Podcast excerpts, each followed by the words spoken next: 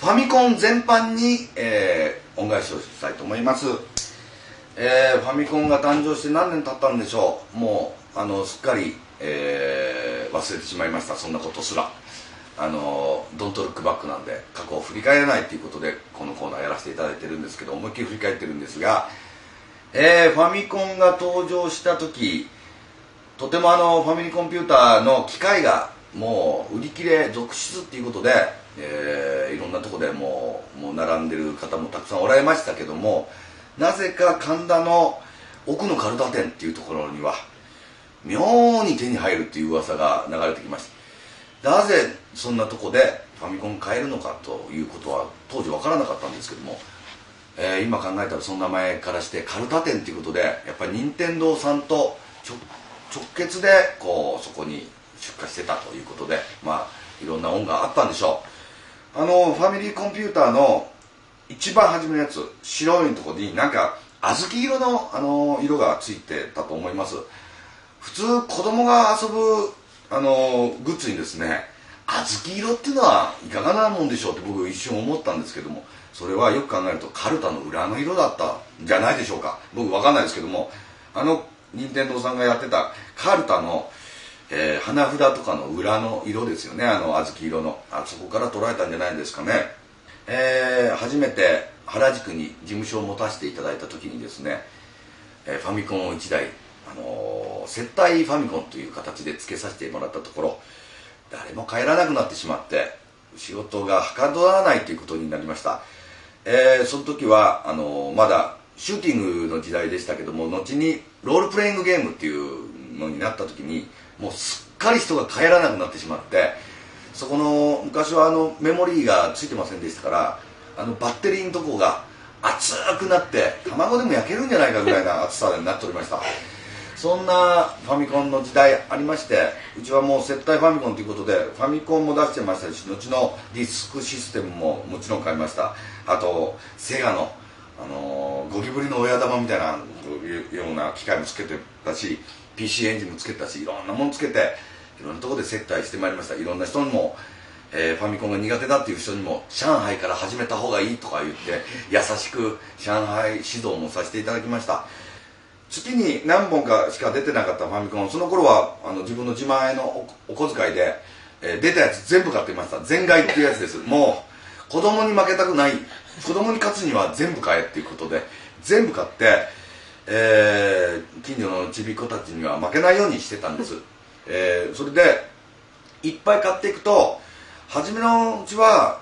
ファミコンをやらせてもらえるだけでもすごい家でゲームセンターの気分を味わうだけで嬉しかったけれどもだんだんいろんなとこがファミコンを出すに従ってですね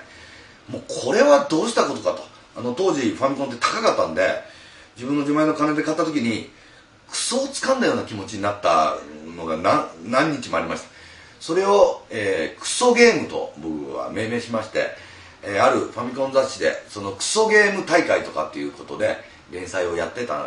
したんですけどもある会社からうちをクソゲームということはどういうことだということで連載がすぐに打ち切りになったりした時代もありました。今はそれがクソゲーという形でですね、えー、ファミコンの用語として残って、えー、まあかつて怒ってた会社もうちクソゲー出してたんだと、え、逆に自慢をするような逆転劇になりましたけども昔は本当にひどいゲームがたくさん出てました。一番多分覚えてひどいっていうのはなんですけどもまあ愛があるあるって言いますよ。一番初めに掴んだのはやっぱりあれでしたね、えー、一機ですね、えー、三電子ソフトの一機っていうゲームびっくりしました。普通歴史の授業で一機のことは習いましたけど2人で一機するとは思いませんでした。一機っていうのは農民がたくさん集まってこそ一機その体制にあの反抗していこうっていう運動だったと思いますけどその三電子さんの一機は2人で2人で釜とか持ってこういろんなとこ行って変な口をチューンとした変な女に抱きつかれたりなんかしてなんで一気しに行く時に女に抱きつかれてんだと。不思議だなと思ってまあ頑張ってやって最後まで行くとなんか殿みたいなの出てきて意外とあっさり終わるゲームでした。でもまあまあそれは許してました。まあ中にはあるだろうっていうことで。でいろいろ出ました。ソニーからも出ましたね。世紀末。まだ持っております。小学校の通学時になってたんでそこにクソゲーをまいと言ってましてね。帰り道。どれ拾うだろうと思って双眼鏡でよく覗いてたんですけどそれでも拾わなかったものが今手元にまだあるわけですどう思いますかこれすごいゲームでした。あとおそ松くんっていうのもかなりおそ松くんでございます。すごかった。あとまあこれはお好きな方はいると思いますけどバンゲリングベイですね。あのヘリコプターで行くんですけども確実に船酔いしたような気持ちになっても何回もあのこう酸っぱいものがあの胃から上がってきた思いをしました。後にこれもいろんな人にあげたんだけどいらないっていうことで手元に残っております。これもパッケージごと残っておりますけども。暴れん坊天狗どうでしょうかこれ。メルダックっていうねあの会社。えー、ここは、えー、バンドの人間椅子っていうところも輩出したあの会社なんですけども。その人間椅子の輪島君っていう人から「皆さんこれいらないからあげるよ」って言われてもらったんですけど「いらないよ」って言ったんだけど「いやもう置いてきます」って言われてあのー、何年か前に僕天狗ブームっていうのが来まして